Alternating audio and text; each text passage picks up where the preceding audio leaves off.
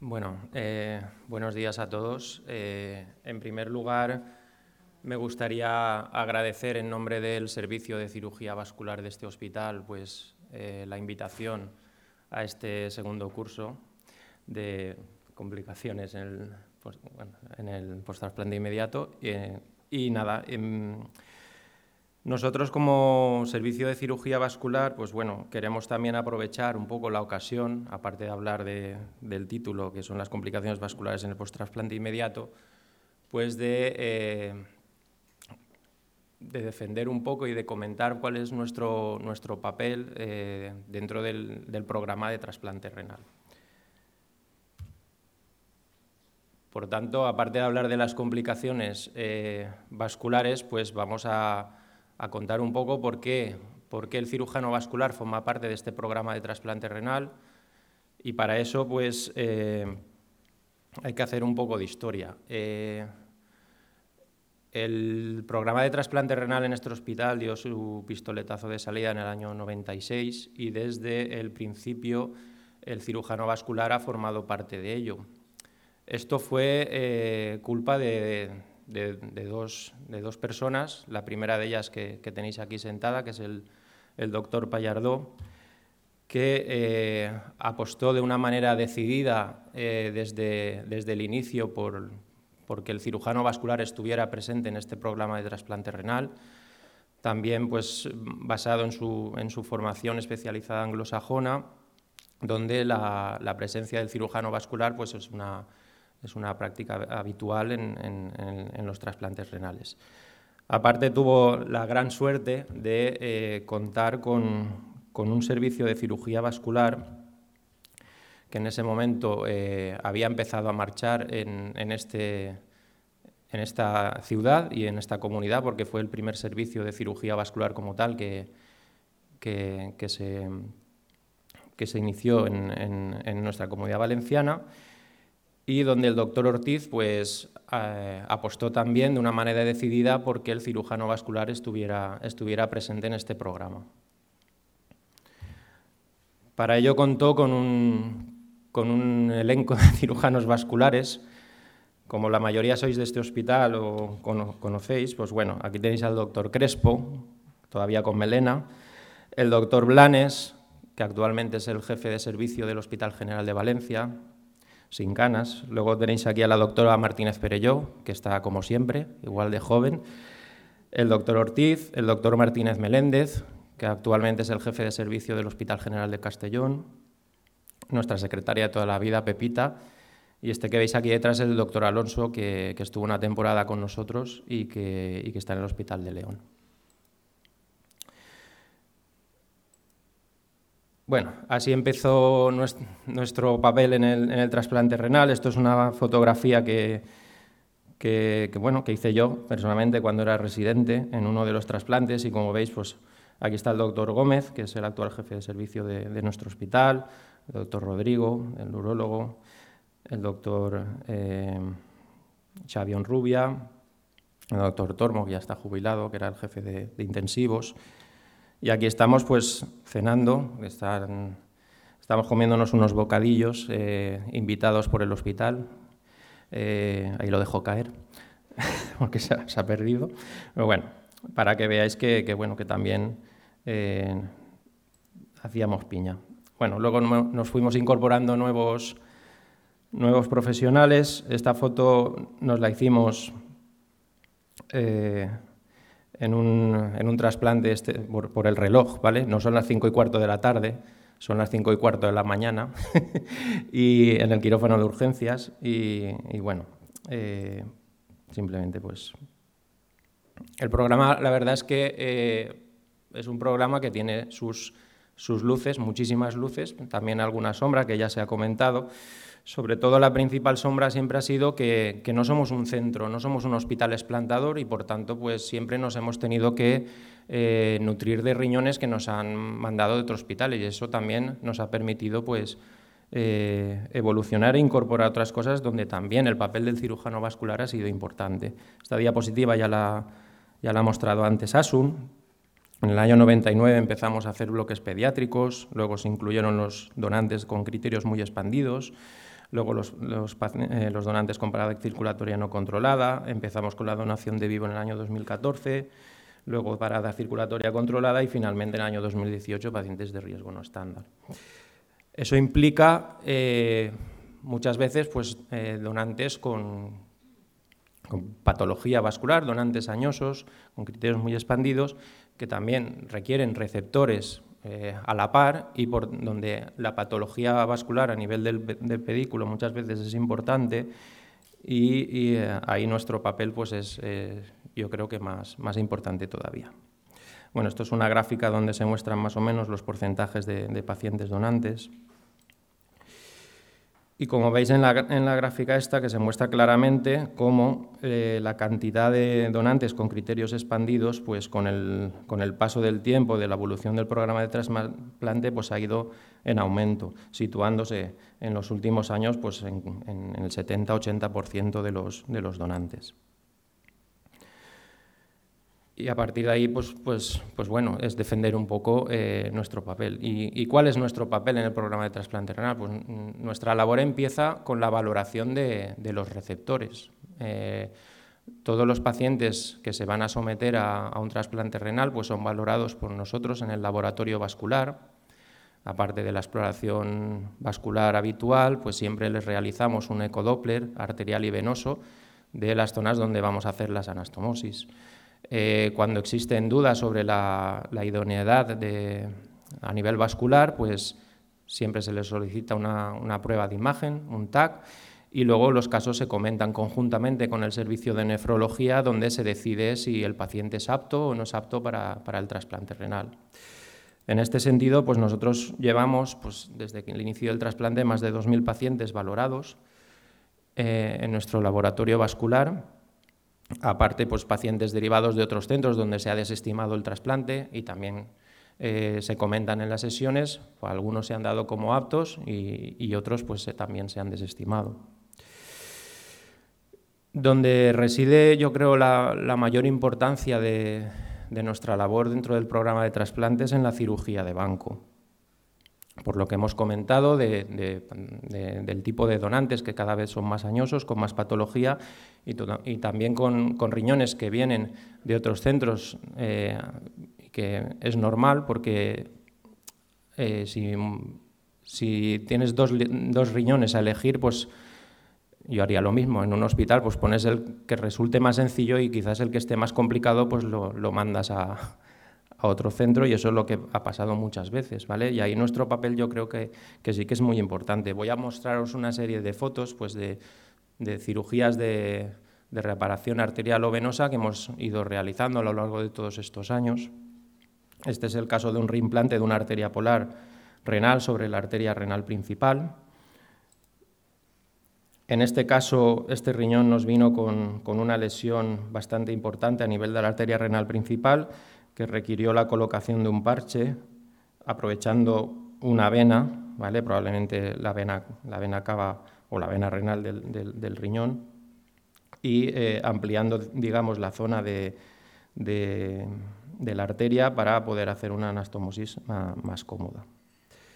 Este es el caso de un paciente con, triple arteria renal que venía de esta manera con su, con su parche de aorta. Entonces aquí lo que, lo que hicimos es eh, esta arteria, porque claro, todo esto no lo puedes implantar directamente sobre la ilíaca externa, podrías, pero ello implica pues, pues una sutura muy larga y también eh, muchas veces por longitud tampoco es posible. Entonces, en estos casos, pues dependiendo de, cada tipo de, de anomalía vascular, pues se hace una reparación u otra. En este caso en concreto, lo que se hizo fue reimplantar esta arteria eh, renal a, la, inferior de manera terminolateral y luego eh, se recortó el parche aórtico, bueno, aquí veis un detalle de la, de la sutura, y luego se recortó el parche aórtico y se suturó uno con otro para así conseguir solo una zona de anastomosis más pequeña. ¿vale? Entonces esto es cómo estaba y esto es cómo, quedó. Este es otro caso que me gusta muchísimo. Esto es una, una auténtica virguería desde el punto de vista vascular que hizo aquí la, doctora Martínez, que la tenéis presente en la sala.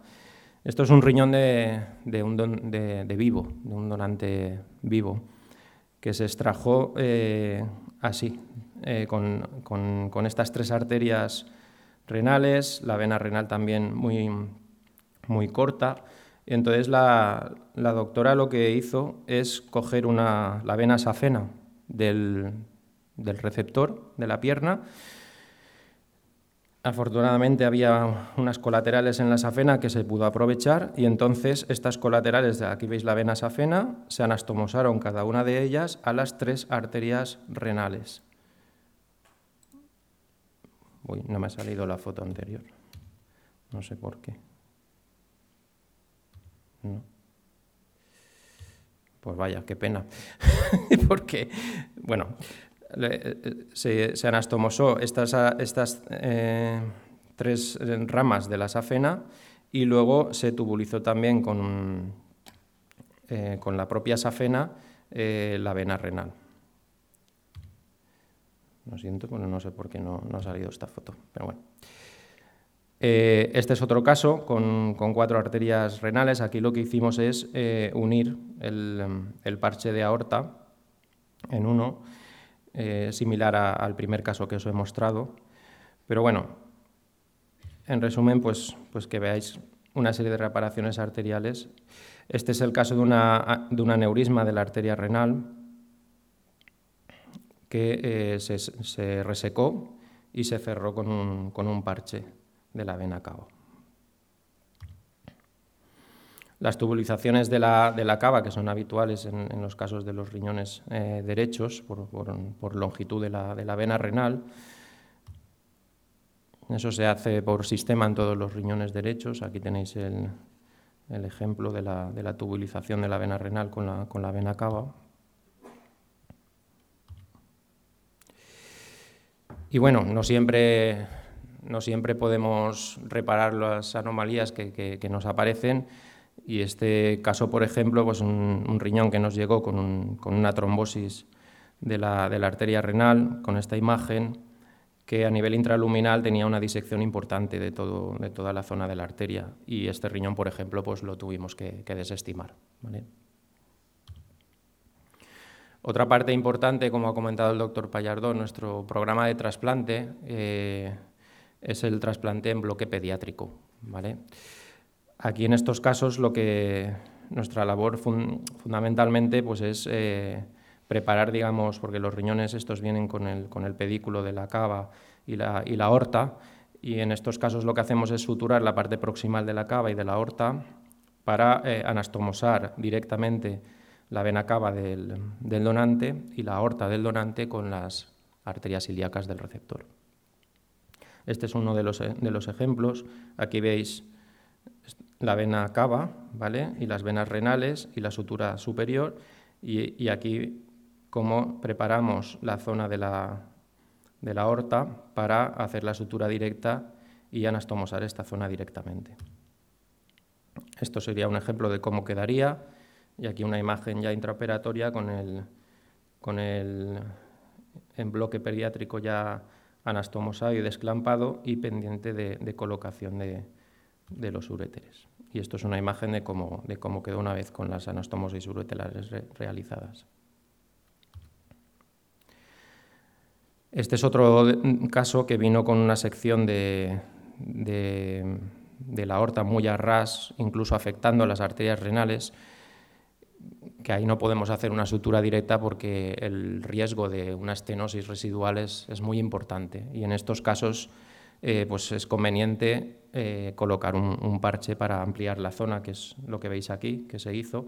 Se cogió un, segmento de la, vena cava y se utilizó como parche para eh, reparar, hacer una plastia de, esta zona. Bueno, todos estos ejemplos que hemos mostrado de la cirugía de banco se resumen en esta tabla que presentamos hace un par de años en nuestro Congreso Europeo, eh, de unos mil trasplantes que llevábamos en ese, 1033 en concreto en ese año, eh, se, realizaron un total de 651 reparaciones vasculares en la cirugía de banco. La mayoría son las venoplastias realizadas en, la vena renal derecha, con la tubulización de la cava que hemos comentado. Pero bueno, tenéis un ejemplo de reimplantaciones de arteria polar, parches sobre la arteria renal, anastomosis en, cañón de escopeta, en arterectomías en la renal. ahí tenéis un poco resumidas las reparaciones vasculares que se han realizado durante todos estos años. Hemos visto, digamos, la valoración preoperatoria vascular, hemos visto nuestro papel en la cirugía de banco y luego pues vamos a ver nuestro papel dentro de lo que es la cirugía del implante. Eh, llevamos actualmente, si no la cifra no es equivocada, 1.188 trasplantes, ¿vale? Eh, y es resumir brevemente, eh, desde el punto de vista vascular, las cifras.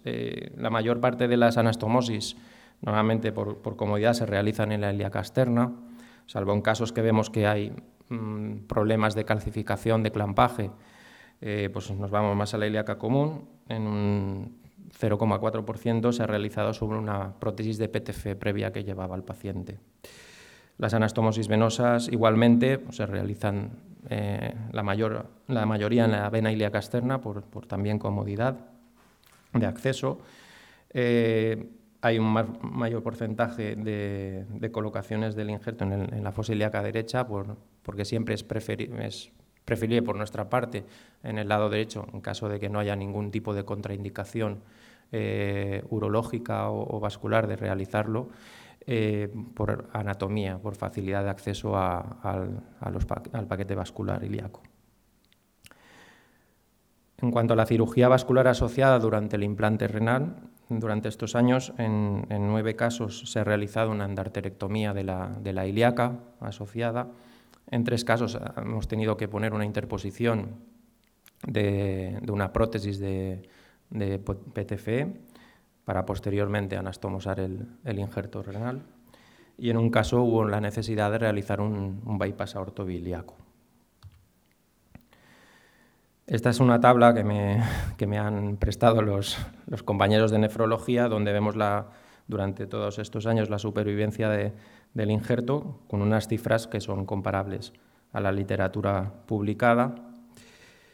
En cuanto a lo que son las, las, causas de fracaso del injerto, eh, destacar, pues bueno, en, cuanto a lo que es el tema que nos ocupa, de complicaciones vasculares que se han producido, eh, de 1.188 trasplantes, pues ha habido un 2,2%, que son 23 casos de trombosis venosa, y un 1%, que son 10 casos de trombosis arterial. Estas cifras son comparables a la literatura publicada eh, con, el valor añadido de, las características de los donantes y receptores que, hemos comentado que en nuestro hospital, por, el tema de no ser eh, centro explantador, pues siempre hemos tenido eh, riñones más añosos y más con más dificultad para, poder implantar. Este es un ejemplo de un paciente que, tuvimos que hacer una, trasplantectomía por una, trombosis de la vena renal. La supervivencia de los pacientes también es, mm, comparable a la literatura publicada. Y para finalizar, y no quiero ya extenderme más, quiero hablar de dos casos curiosos de, que hemos tenido que participar para, resolver. Son complicaciones a, medio, largo plazo, pero bueno, que aunque el título de la charla era complicaciones en el post-trasplante inmediato, pero bueno, aprovechar también para comentarlos. El primero de ellos es un paciente que, trasplantamos eh, hace poco tiempo, un paciente de 26 años, y que eh, presentó una disfunción eh, del injerto renal, que, con una sospecha de, estenosis de la arteria en la zona de, sutura. Aquí tenéis la imagen de... ¿Vale?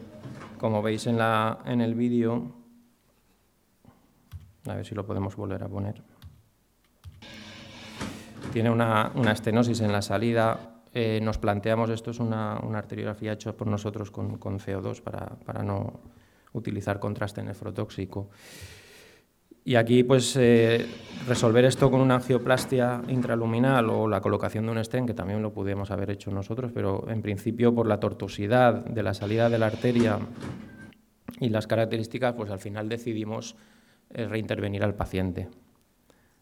En esta imagen, pues veis, es una imagen de la cirugía. Aquí está prácticamente todo el equipo vascular. Está el, doctor Sala, que actualmente es el, jefe de, la unidad de, cirugía vascular del Hospital Clínico, el doctor Crespo, el doctor Plaza, eh, un servidor, la doctora Martínez y eh, con la capucha azul, que se distingue, esto es como el, el ejército, que nos distinguimos por los gorros de los adjuntos son todos iguales, luego el residente diferente y el jefe tiene que ir con el gorro azul. ¿Vale? Entonces estábamos todos ahí expectantes de, esta cirugía. No sé si es que estábamos expectantes de la cirugía o preocupados porque operaba el jefe de servicio, pero no, no es broma. Bueno, aquí vemos una imagen intraoperatoria donde eh, la verdad es que fue bastante dificultosa por la, fibrosis que ya presentaba el paciente, eh, la disección. Pero bueno, aquí tenemos la arteria renal, que lo que hicimos es controlar, abrir de nuevo, mm, liberar digamos, la zona de, estenosis que presentaba en la zona de anastomosis y volver a reimplantar la arteria renal, que aquí lo veis, ¿vale? en la zona de, la anastomosis previa. Y otro, y otro caso más también muy, muy conocido en este hospital, que es un paciente que se trasplantó en el año 98, eh, eh, con 38 años de edad, actualmente tiene 60. Eh, el paciente se hizo un intento de trasplante renal, pero hubo complicaciones por una calcificación ilíaca muy importante y terminó teniendo que hacerse un bypass ortobiliaco, ¿vale? Y, no pudiéndose trasplantar, pero dos meses después, pues volvimos a, intentarlo y en este caso sí que se pudo realizar el trasplante en la, en la ilíaca externa. El paciente desde entonces estaba perfecto y hace dos años empezó con una clínica de claudicación invalidante en los miembros inferiores y lo diagnosticamos de una estenosis de, ambas ramas del bypass aortobiliaco que no solo eh, comprometía eh, la, perfusión de las extremidades, sino que también en un momento dado podía empezar a comprometer la perfusión del, riñón trasplantado. Entonces, este caso lo que, lo que le hicimos es un tratamiento endovascular, realizándose, realizándose lo que se llama una, una angioplastia y stent mediante técnica kissing o en beso, realizando eh, a través de, abordaje femoral y dilatando las, las, dos, las dos arterias a la vez. ¿Vale? Ahí veis la imagen del resultado después de la colocación de, los stents con, con, la perfusión del riñón. Y este es la imagen de los stents colocados en la zona de la estenosis y una imagen del angiotac de control. Este paciente está actualmente con cifras de queratinina normales, con el, con el riñón funcionando y, también desde el punto de vista vascular con el, con el problema por el momento resuelto. Bueno, yo no quiero extenderme más, solo daros las gracias por, por haberme aguantado estos 20, minutos he controlado bien.